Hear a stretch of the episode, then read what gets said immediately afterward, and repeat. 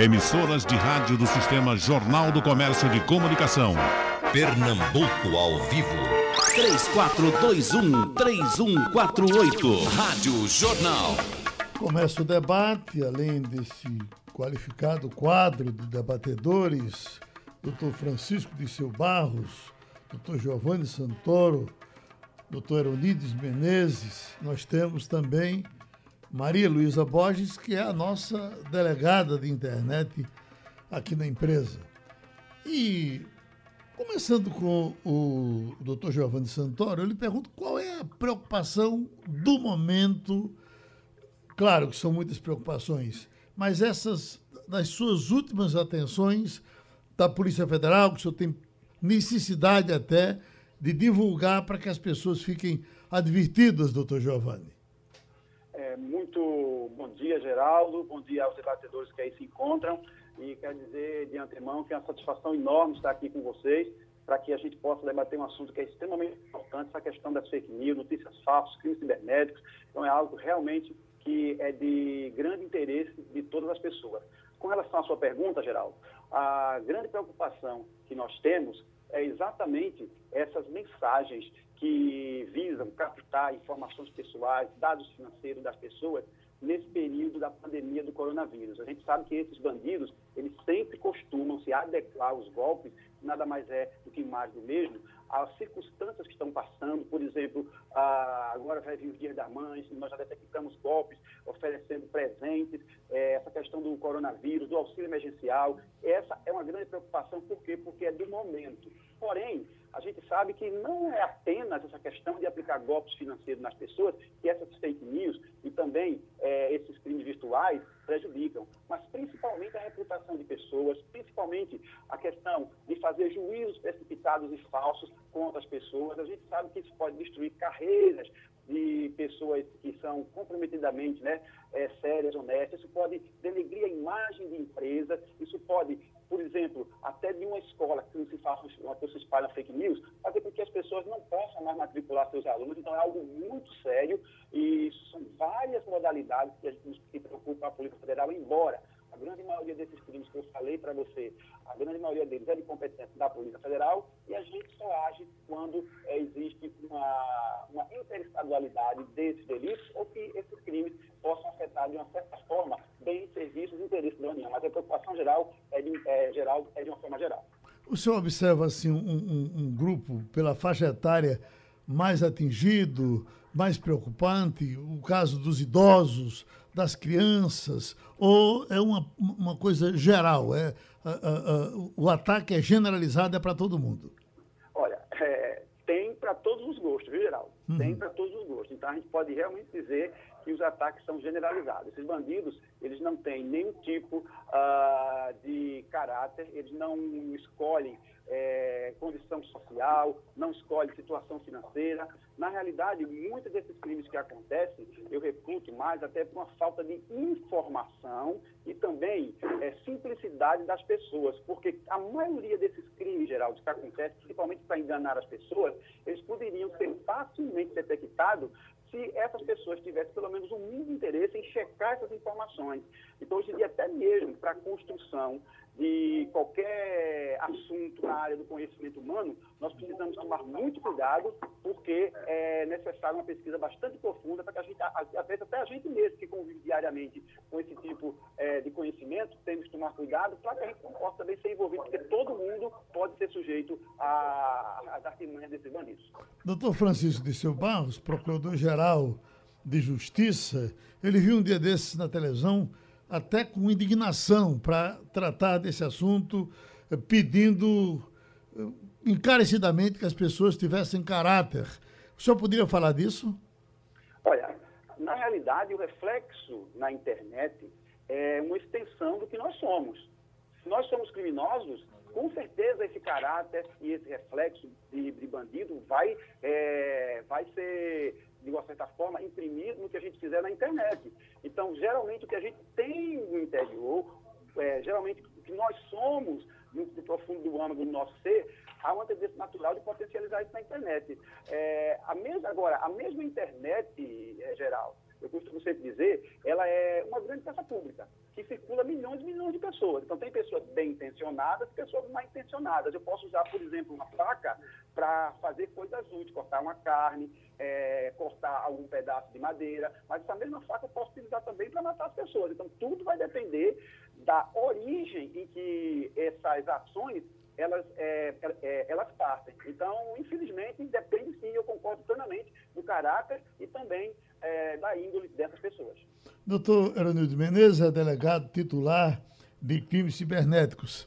Os nossos amigos delegados sempre dizem em diversos crimes que, olha, você às vezes se surpreende com pessoas. Você pensa que está tratando com gente de, de, de, de, grande caráter e quando você se aprofunda na investigação, você se assusta. Alguma coisa já lhe assustou, doutor Unides, nas investigações das fake news?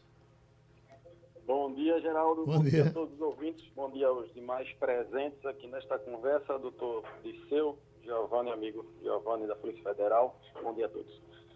Bom, Geraldo, realmente tem muita coisa que surpreende e algumas já me surpreenderam, coisas assim que eu, realmente a gente não, não imagina. E no dia a dia, aqui como, como delegado, fazendo essas investigações, é, então cada dia a gente vai se surpreendendo a criatividade do criminoso, né? mas teve sim, teve caso de algum uma pessoa que trabalhava numa empresa, começou de baixo como estagiário e foi trabalhando na parte de TI, foi crescendo na empresa, depois deixou de ser, deixou de ser estagiário, passou a ser contratado, e todos confiavam a ele a parte de internet e tudo que envolvia a parte de tecnologia da empresa, uma empresa grande de transportes aqui do estado. E então, quando ele, toda vez que ele colocava o Wi-Fi no telefone de alguém, ativava a senha ou ajudava alguém a configurar alguma coisa, ele copiava todas as fotos pessoais da pessoa, fazia um, um banco de dados mesmo, né? tinha um HD de 1 terabyte conectado ao computador dele, que ele extraía todas as fotos pessoais, fotos íntimas e geralmente de mulheres também as senhas dos e-mails pessoais. Ele também copiava tudo isso e transferia para casa dele. E aí só foi descoberto quando ele estava de férias e um outro funcionário precisou fazer um serviço no computador dele e viu que tinha um serviço lá de keylogger, né? Tudo que digitava era gravado. Estava no computador dele. Achou estranho quando foi ver, estava em todos os computadores e tudo direcionando para a pasta dele e para a casa dele. Então ele tinha o acesso aos e-mails, de todas as funcionárias, fotos pessoais, fotos íntimas, tudo sendo gravado numa pasta no computador dele, no HD pessoal dele. Isso aí realmente surpreendeu. A gente conseguiu pedir a prisão dele, foi deferida e conseguimos prendê-lo. E estavam lá todas as provas, ele acabou confessando. Deixa eu trazer para a nossa conversa a jornalista Maria Luísa Borges, que de uma forma meio improvisada eu corri para pedir o socorro de Maria Luísa Borges para ajudar, enfim, a administrar essa nossa conversa aqui. E nós estamos, Maria Elisa, com o doutor Francisco de Seu Barros, que é o Procurador-Geral da Justiça do Ministério Público de Pernambuco, Giovanni Santoro, assessor de comunicação da Polícia Federal, e o delegado Eronides Menezes, delegado titular de crimes cibernéticos. Você com eles. Oi, tudo bem? Eu estava ouvindo o doutor é, Disseu falar é, a respeito da má fé, do crime, que na verdade a internet ela potencializa aquilo que tem dentro de nós, mas existe também uma camada muito grande da população que compartilha meio que por impulso, não necessariamente por má fé. Eu já vi uma entrevista de um neurocientista explicando que quando a pessoa é, encontra algo que de alguma forma confirma suas crenças, aquele velho chamado viés de confirmação, ela tem um impulso quase imediato de passar aquilo adiante, mesmo antes de checar. Então, só essa, essa observação, assim, nem todos que fazem, fazem por é, é, má fé. Há uma camada muito grande e é exatamente nessa camada que nós jornalistas tentamos atuar, tentamos dizer às pessoas: espere um pouco, confirme, é, veja se você realmente tem certeza do que está passando adiante, para evitar exatamente disseminar. Não sei se o doutor Disseu concorda comigo, mas existe aí uma camada de pessoas, digamos assim, inocentes úteis nesse processo de disseminação de informação falsa. Doutor Disseu? É, bom dia, Geraldo Freire. Bom dia, essa grande legião de ouvintes aí da, da rádio. É, eu quero aproveitar a grande audiência do, do seu programa aí, é, de todo o Nordeste, para divulgar logo só uma informação que não é fake, né?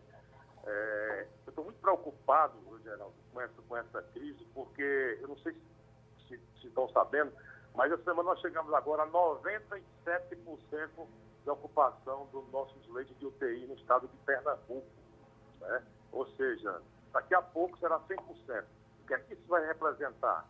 É, lá no Ceará, eu conversando com o procurador-geral lá é, do, do, Ceará, ele só disse, aqui no Ceará chegou a 100%, quem tiver doente, tiver um bilhão de real e um real, está na mesma situação, vai ficar no corredor. Porque você não pode tirar uma pessoa que está entubada porque não tem mais respirador. Então, eu quero alertar, através do seu programa, da sua grande audiência, é, que a situação de Pernambuco é muito grave, é preciso ter cuidado.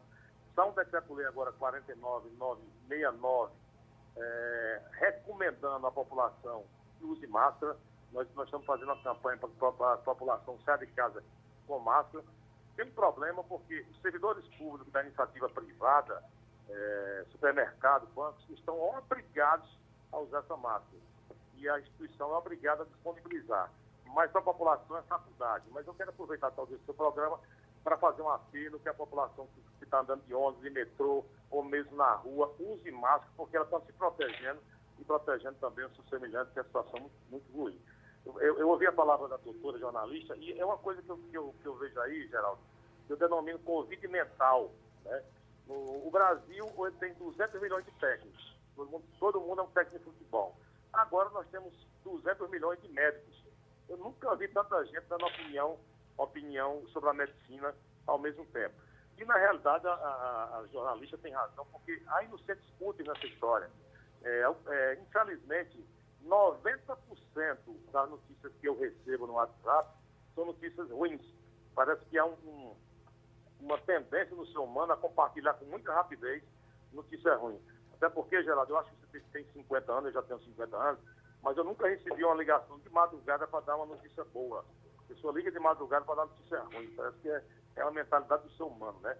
Mas eu queria, eu queria reforçar aqui a fala do delegado que o Giovanni já falou, a necessidade do cidadão é, não compartilhar essas notícias. Primeiro, porque é crime.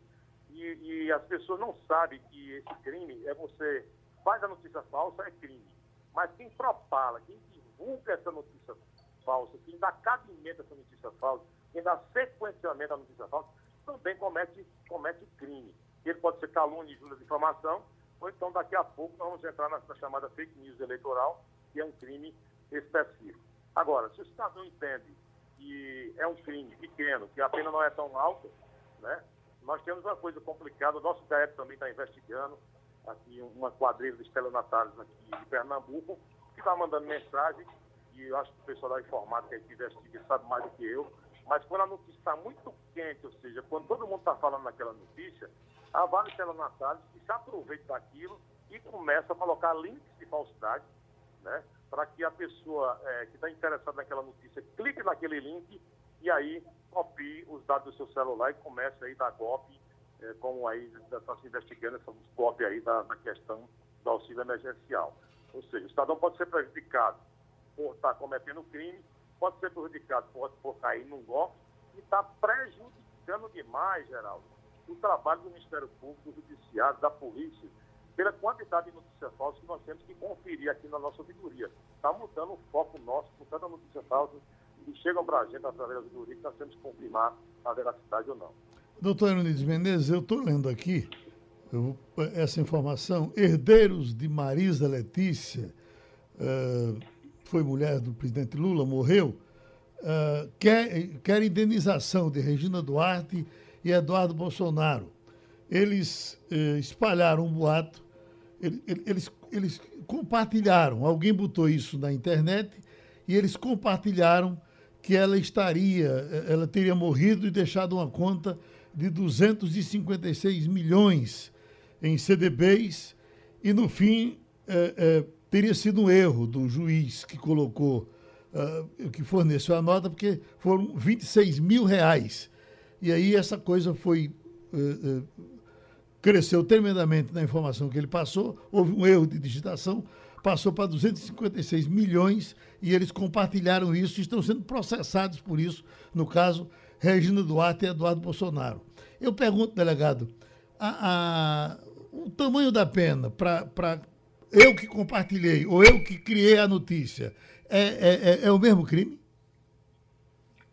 Bem, Geraldo, é, no caso de calúnia, difamação injúria, realmente a pena não é tão branda. É, é, a, a, pena é realmente mais branda, quer dizer.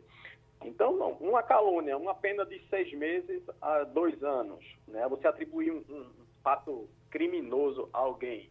A difamação, você difamar alguém, alguma coisa ofensiva, afirmando que ela é, anda com criminosos, anda com usuários de droga, uma difamação tem a pena de três meses a um ano.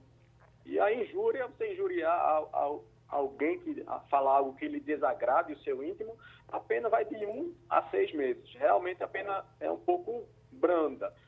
E também o pessoal acredita se valer do anonimato que tem na rede. Né? Apesar de ter um aumento de pena quando se pratica pela internet, um aumento de um terço para uma pena pequena como essa representa alguns dias ou alguns meses a mais.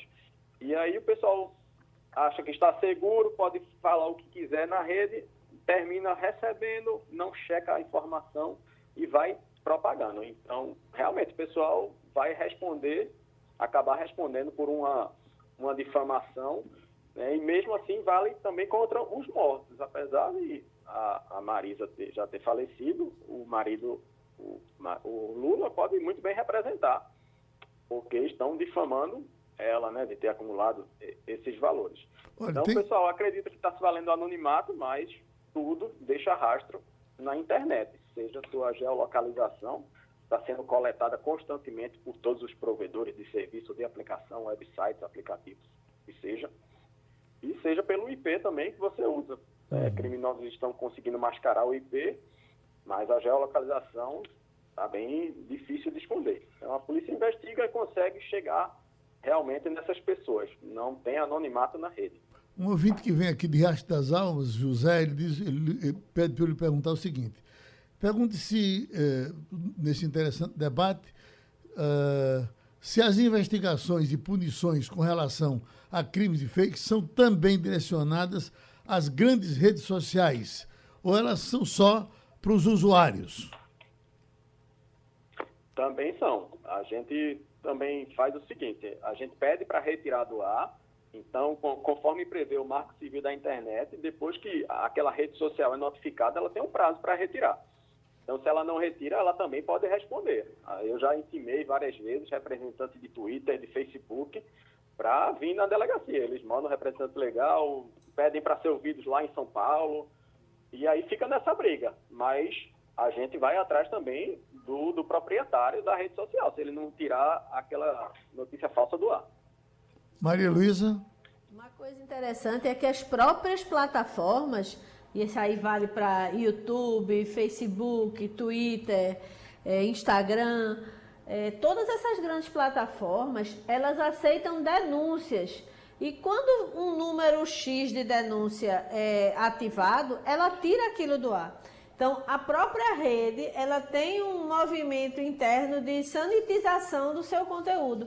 Então, se você encontrou alguma coisa que você sabe que é falso, que você já viu notícia de que aquilo ali é manipulação de informação, você pode denunciar aquele perfil, você pode denunciar aquele post em particular, e isso vai contar, e dependendo da quantidade de pessoas que façam o mesmo, a pessoa pode perder até o perfil. Isso já aconteceu, inclusive, com integrantes da família Bolsonaro.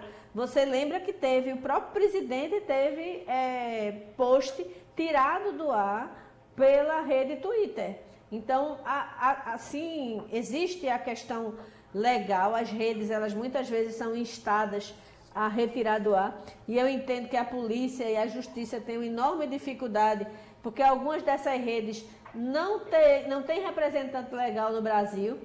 É, muitas vezes são, são plataformas que são controladas totalmente do exterior. Mas, é, do ponto de vista interno, há também um movimento das próprias plataformas de tentar evitar a disseminação. Perguntando agora ao representante da Polícia Federal, Giovanni Santoro, uma informação que eu estou recebendo aqui agora. Não sei nem se ela é fake, portanto, vou uh, deixar o nome escondido. Trata-se de uma denúncia feita contra uma deputada. A coisa é assim: a casa caiu.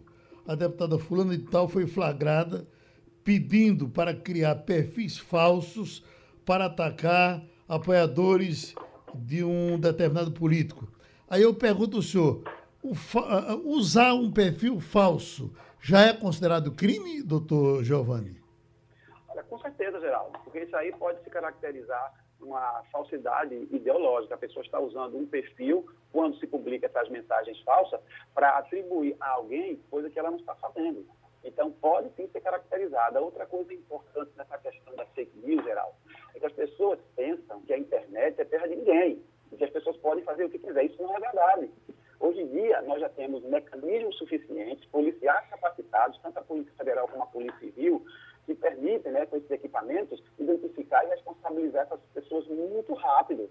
E principalmente notícias dessas que visam desqualificar uma pessoa que ela tanto pode acionar um processo é, na área penal como também na área civil. Ou seja, a pessoa vai arcar com indenização pecuniária pelo dano que causou à imagem e à reputação daquela pessoa. Então, as duas áreas, tanto a penal como a civil, as pessoas podem é, reparar e, e, e, ir atrás dos seus direitos. É muito importante isso. Então, só para você ter uma ideia, é, recentemente, a gente tomou conhecimento aí da invasão desses aparelhos celulares por parte de, de um hacker sobre diversas autoridades brasileiras. Então, esse hacker ele foi identificado e ele está tá preso.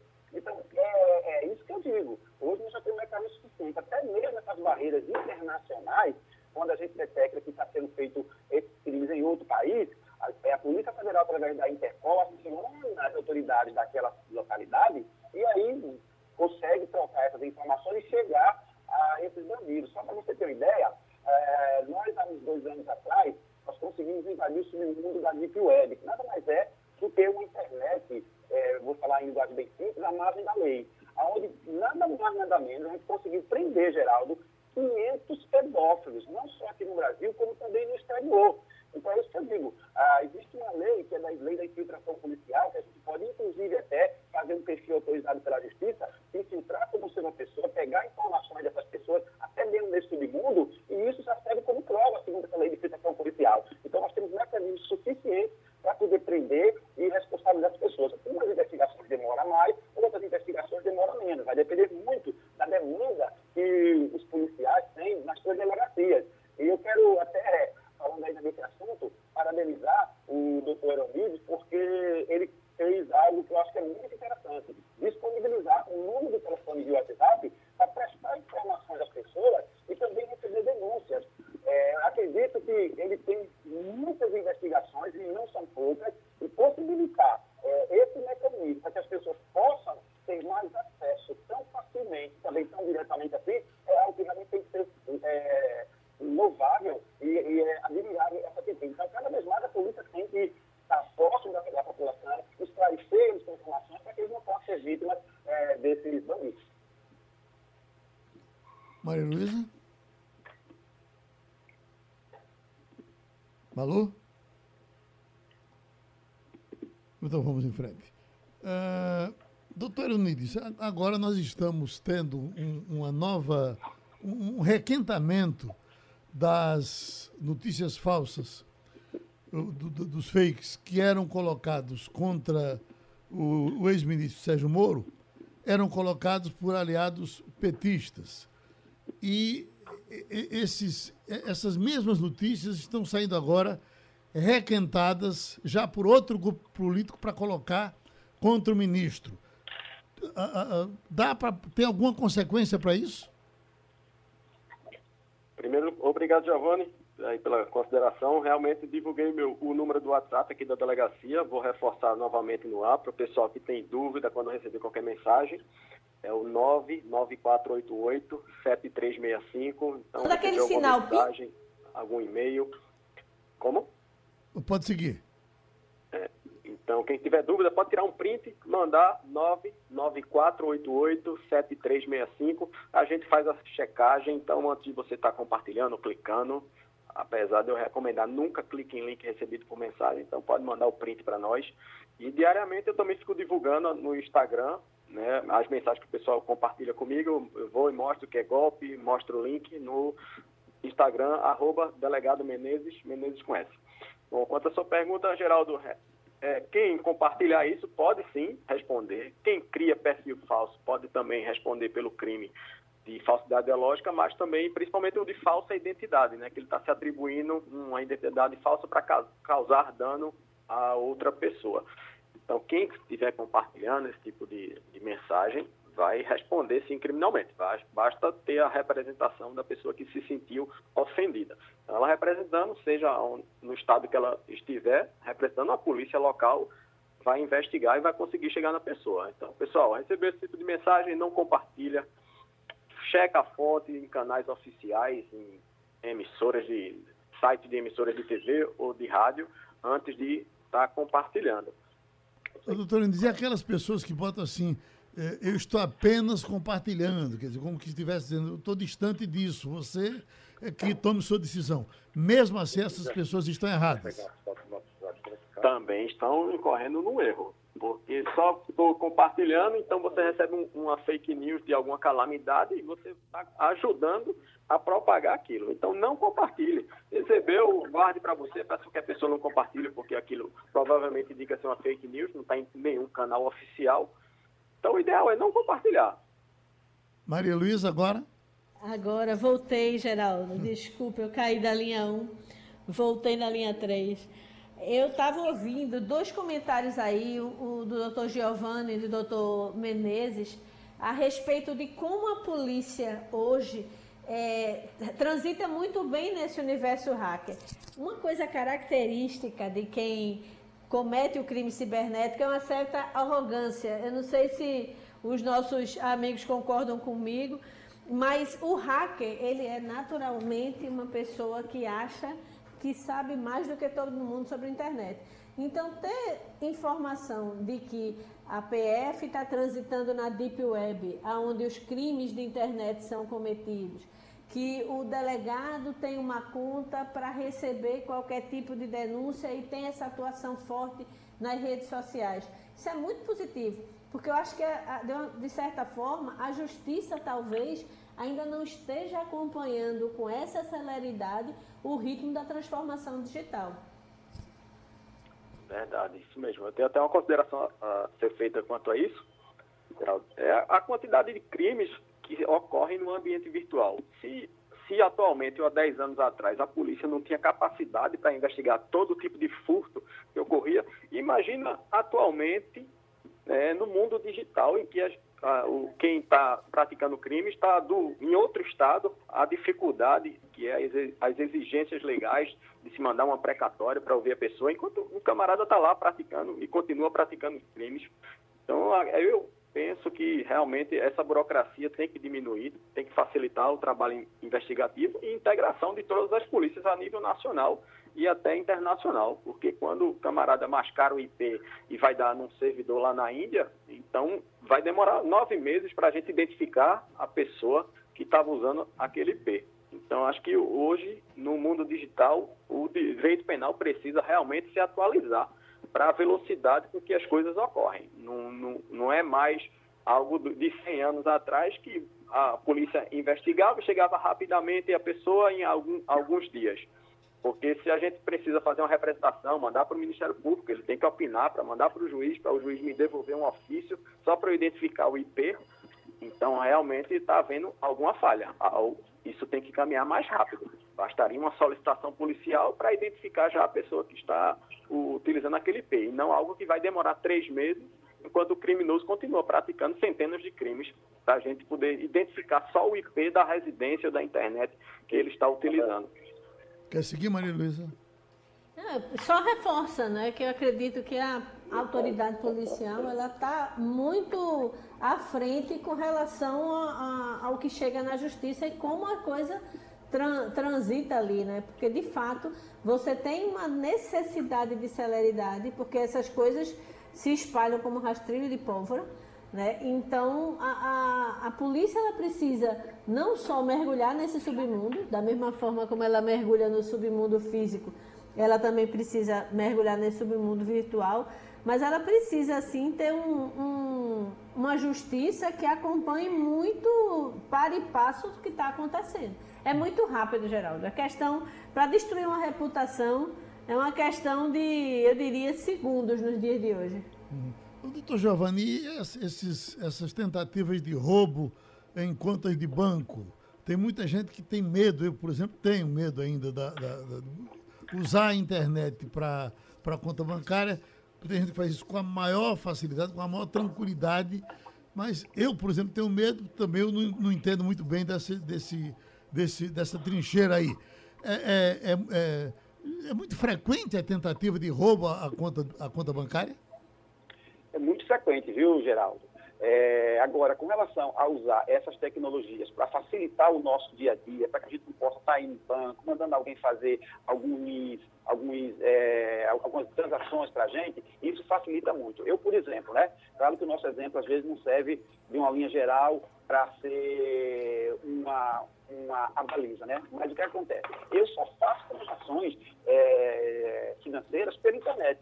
É claro que você tem que tomar alguns cuidados, é claro que você tem que ter um bom antivírus, é claro que tem que tomar cuidado para o seu computador não ser invadido, mas se a pessoa tomar essas precauções básicas, com certeza, Geraldo, a pessoa vai ter muitas facilidades em fazer essas transações todas é, pela internet e pelos aplicativos, porque aí a gente ganha tempo para ter a possibilidade de fazer outras coisas. Agora, claro, tem que tomar realmente muito, muito, muito cuidado mesmo. A, próxima, a própria página desses bancos já existe um nível de segurança muito eficaz para poder evitar até mesmo essas invasões desses desses crackers, desses bandidos, para poder prejudicar as pessoas financeiramente. Tá? Respondendo a sua pergunta, é, se a pessoa não tem habilidade, se a pessoa não sabe, pelo menos o mecanismo de segurança a ser utilizado para fazer esse tipo de transação, é melhor que não faça ou que é, possa fazer com alguém de sua confiança que tenha habilidade para manusear essas tecnologias. Doutor Francisco Disseu, o senhor usa com tranquilidade a, a, a, internet nas contas bancárias? Alô, Geraldo? Não, não, não eu, eu digo, o senhor, o senhor usa com tranquilidade a, a internet para contas bancárias ou se assusta, ou tem medo de usar? Olha, é, infelizmente, infelizmente, é, a nossa geração aí de 50 anos tem um pouco de dificuldade ainda, né? E aí realmente eu tenho muito cuidado, muito cuidado, tanto na, na, na, no acesso do celular, como também é, na, no, no, próprio notebook, no próprio notebook para internet. É, hoje é uma facilidade muito grande, como o delegado Giovanni falou aí, é, a internet deixa rastro, mas a, a, a Maria Luísa ela falou uma coisa interessante. A nossa justiça realmente ela precisa se modernizar. Né? Nós temos dois velhos aí esquizofrênicos e treme de medo da criminalidade, que é um Código Penal de 1940 e um Código de Processo Penal de 1941. Não sei se os delegados podem, podem concordar comigo, mas eu escrevo direito criminal, fui promotor criminal durante 17 anos e eu nunca presenciei tantas injustiças provocadas pela lei. Agora mesmo a gente está com um projeto dos procuradores gerais para que a pessoa que seja condenada no tribunal do júri comece a, a cumprir a pena de forma imediata, porque nós temos um, um princípio da soberania popular. Mas, assim, há realmente uma grande dificuldade ainda da, da, da justiça é, punir esses crimes por três motivos. Primeiro é a questão aí da, da, da nossa legislação que é muito lenta. Só para você ver, Geraldo, essa semana, semana ontem, foi que saiu uma lei autorizando se fazer audiência por videoconferência, no julgado especial criminal. Né? E nossa lei é muito formal. Se você não seguir a forma, a audiência é nula. Só ontem foi que saiu a autorização para que a gente possa fazer é, audiência por videoconferência. É, a, a, a Covid-19 ela está batendo na cara da justiça e, se Deus quiser, nós vamos ter uma justiça mais moderna daqui para frente.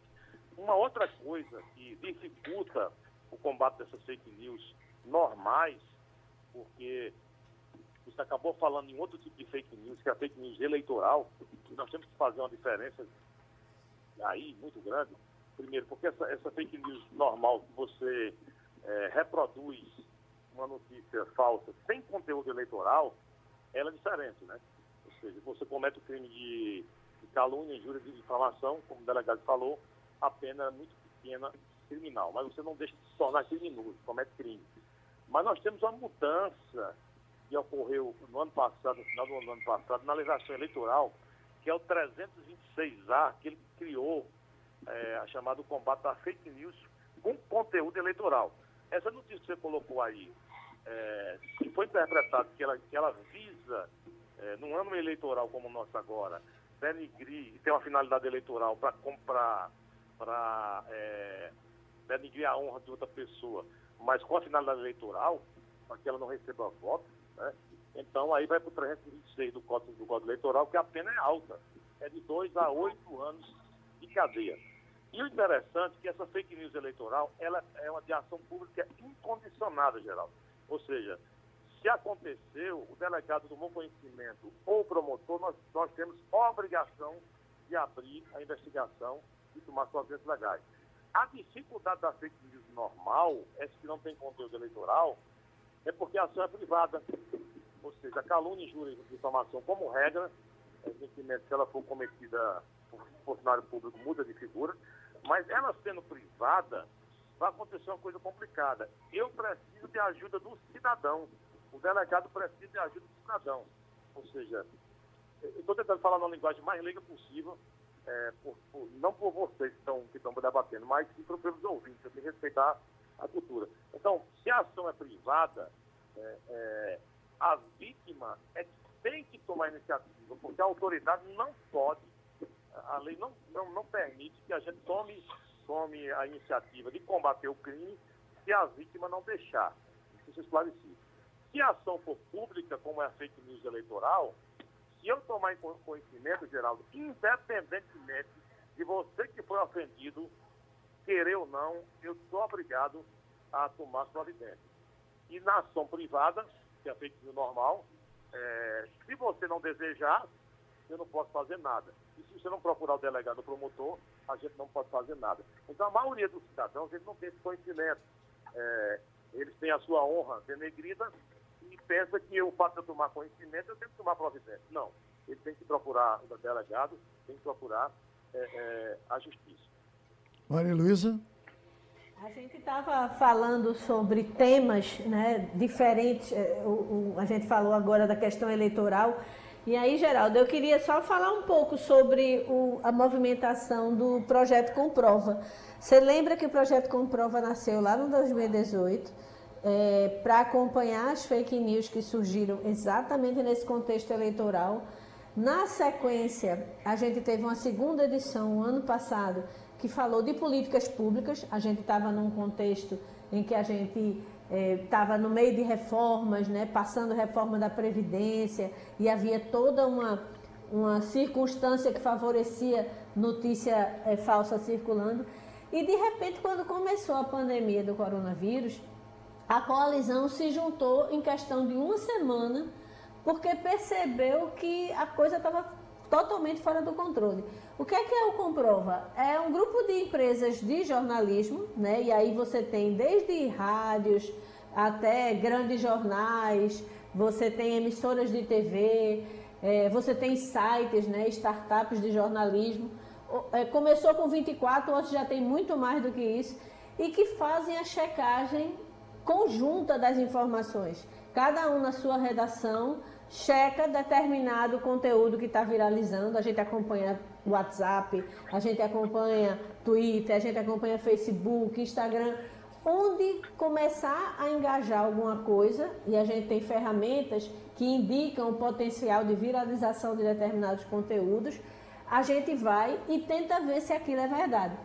Geraldo, em menos de um mês, já foram mais de 30 conteúdos desmentidos de tudo que você imaginar e só sobre coronavírus. Então, a, a, quem fabrica a informação falsa se nutre desses momentos de grande comoção. Esse momento pode ser uma eleição, esse momento pode ser uma pandemia que obriga uma grande parcela da população a se resguardar, a tentar ficar em casa, a fazer uma quarentena forçada. Então, é o ambiente ideal para você espalhar informação falsa. E, obviamente, existem pessoas susceptíveis que passam adiante sem checar, apesar dos riscos dos nossos representantes aí da, das esferas policiais já mostraram que quem compartilha é corresponsável por aquilo. O doutor Giovanni tem Robson, nova descoberta, que está ali. Eh, pergunta ao doutor Giovanni sobre a fake news que diz que máscaras distribuídas pelo governo estariam infectadas com coronavírus, eh, pois muitas pessoas estão compartilhando isso em grupos de WhatsApp e no Facebook. É, um, é semelhante àquilo que aconteceu com o boato da vacina para gripe do tempo de Fernando Henrique, que era vacina, diziam que era vacina para matar velho. Eu acho que naquele tempo não tinha ainda o WhatsApp, mas já tinha a, a já tinha é, a, a, mídia social. Bom, já, já recebeu reclamação com relação a isso, doutor Giovanni? Não, apesar de não ter chegado na Polícia Federal esse tipo de informação, mas eu já tomei conhecimento. E eu quero citar um texto aqui, Geraldo, que é, exemplifica muito bem essa questão da gente tomar muito cuidado com tudo o que é espalhado pela internet nas redes sociais. A frase que é atribuída aí a Thomas Jefferson diz o seguinte: o preço da liberdade é, eterna, é a eterna vigilância. Então, tanto é, os órgãos de imprensa, eles têm um papel fundamental na checagem dessa informação, como foi é, com propriedade dito aí, como também o próprio cidadão em checar essas informações. Por quê? Porque você causa pânico nas pessoas, você pode desestabilizar um plano de contingência ou um plano que está sendo implementado por algum órgão do governo sobre é, algo que realmente funciona em troca de mentiras que podem prejudicar tudo. Então é necessário realmente que a gente esteja atento, vigilante com relação a todas essas informações que estão chegando, para que a gente não possa ser, inclusive, até um propagador de mentiras. Porque é isso que esses bandidos querem. Eles querem soltar uma informação falsa e fazer com que as próprias pessoas sejam os compartilhadores dessas mentiras. Então a pessoa passa até mesmo, nesse caso, a ajudando os bandidos nessa área. Por isso, a responsabilidade de todos. Eu acredito muito, Geraldo, que com essa explosão da informação, a gente tem público que a gente tem que tomar, que a gente tem que dar uma atenção especial. É exatamente uhum. essa nova geração que está surgindo aí. Eu me preocupo muito com isso e tanto é que o ano passado foram mais de 350 palestras em escolas públicas, igrejas, associações, para que a gente possa criar uma consciência coletiva que quando a gente passa uma informação errada, a gente pode estar prejudicando uma gama de pessoas e prejudicando uma série de situações. Então, sempre acredito que a informação qualificada para esses jovens que estão começando agora, né, principalmente nas escolas públicas, é de fundamental importância para que a gente possa criar esse espírito investigativo nele, para eles não acreditarem em tudo que está passando por aí. E eu tenho colhido vários frutos muito bons, Geraldo. Quando ministro as palestras, que recebo o retorno dos professores, eles dizem que a questão e a problemática do cybercrime nesses locais diminui cerca de 90%. Então, eu volto a enfatizar essa questão principal da informação e da checagem dos conteúdos. Maria Luísa quer tirar uma dúvida, pois não, Maria Luísa? Na verdade, eu queria acrescentar ao comentário do Dr. Giovanni a respeito do vídeo que supostamente falaria de máscaras contaminadas vindas da China e da Índia. Esse vídeo já foi desmentido pelo Comprova. A gente entrou em contato até com a OMS e o que se fez foi pegar o vídeo original do Tedros Adhanom, presidente da OMS, e colocou-se um áudio falso sobre ele. Então, não tem nada de verdade naquilo. A OMS já desmentiu. É, não se tem conhecimento daquela informação. Usaram falsamente o logo de uma emissora de TV, como se o vídeo tivesse sido tirado da emissora de TV. Essa é uma técnica super comum para dar fé de ofício, porque a mesma pessoa que critica e diz que a mídia é, é, não tem credibilidade, ela pega o logo da mídia e coloca para dar credibilidade no que ela passa adiante. Então, na verdade, Geraldo, totalmente infundada, é importante esclarecer aí para a nossa é, é, ouvinte que entrou em contato perguntando sobre esse vídeo das máscaras falsas. Não tem nada de verdade nele. Está deixa... lá na abertura do projeto comprova.com.br. Deixa eu perguntar para o doutor Francisco de Seu Barros, talvez essa pergunta pudesse girar em, em torno de toda a bancada. Se houve uma redução, doutor Francisco, das pornografias. No começo era só pornografia, depois o pessoal esqueceu um pouco a pornografia e partiu para a questão política, para desonra da honestidade. Ah, ah, também me parece que a justiça bateu muito forte em cima de pornografia. O senhor tem notado uma diminuição? É verdade, é verdade, Geraldo. O foco agora é outro, né? É, infelizmente, nós estamos com, com, com, dois fatos complicativos aí, que é o coronavírus também um ano eleitoral, é, e realmente vai ficar complicado você conviver com as duas coisas. São duas, dois tipos de fake news que estão aí em conjunto. Então as pessoas têm um grande prazer de é, denegrir a honra das pessoas, da outra pessoa, divulgando notícia ruim, mas é, falsa é, a respeito dela, né? É, eu, eu, queria só pegar um gancho aí na, na fala de, de, Maria Luísa, quando ela falou em áudio, porque assim, para finalizar minha, minha, minha, minha fala aqui, eu queria dar quatro dicas aqui para as pessoas não cometerem crime na fake news. Primeiro é que a autoridade não fala através de áudios. Né? Ou seja, qualquer autoridade que quiser prestar um serviço, ele vai dar uma entrevista, ou então vai colocar a sua cara e vai falar. Quando receber um áudio, que já recebi do Marco Aurélio, já recebi do Ministro da Saúde, já recebi de tantas pessoas, receber um áudio, se a pessoa estiver gravando um áudio, a, a possibilidade disso ser falso é de 99%. E segundo, Geraldo, é, sempre que eu recebo uma notícia, eu pergunto para ela, você checou se é verdade? 90% não responde. Por quê? Se eu transmitir, eu estou cometendo crime. Terceiro, é, é, sempre bom você conferir. Nós temos aí veículos de comunicação muito sérios, rádio, televisão, impresso. Rádio, televisão e impresso não estão divulgando, então há uma possibilidade muito grande de você ser, ser falso. Porque nós temos um problema sério nesse ano, é, diferentemente da última pandemia, Geraldo, que é a pandemia da gripe espanhola, que não nada de espanhola, que a gente tinha pouca informação, informação muito lenta. Né? É, a gripe espanhola é, ela se originou até nos Estados Unidos. Ela, ela, ela ganhou o nome de gripe espanhola porque a Espanha era um país neutro e aí divulgava, divulgava aquilo lá. Agora nós temos o contrário, nós temos muita informação, informação com muita velocidade. E temos outro problema sério. Cada pessoa agora do mundo está se tornando um blogueiro agora. Né?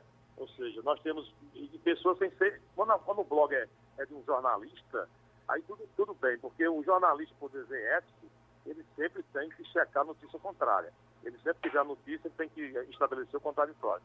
Mas eu me preocupo muito com alguns blogs é, que ficam, que não são, não são pessoas jornalistas, e que se alimentam de notícias ruins e tem um prazer de qualquer notícia estar jogando sem verificar a fonte. Então, quando a notícia vem de blog, se você não, dizer que não é um blog que é patrocinado um jornalista, começa a desconfiar também que ela é falsa.